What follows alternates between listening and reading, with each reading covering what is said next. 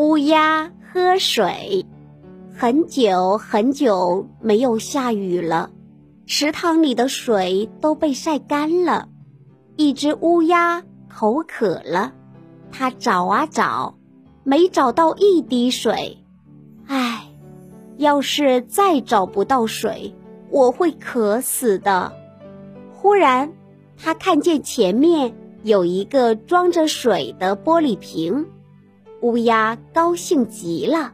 急忙飞过去，想痛痛快快地喝个够。可是瓶子里只有半瓶水，瓶口又细又长，它的嘴巴伸不进去，根本喝不到水。乌鸦非常生气，它从地上叼起一个小石子，向瓶子砸去。扑通一声，小石子。正好落进瓶子，瓶子里的水升高了一些。乌鸦看到了，高兴地喊道：“我有办法了！”于是它叼起小石子，一粒一粒地丢进瓶子里。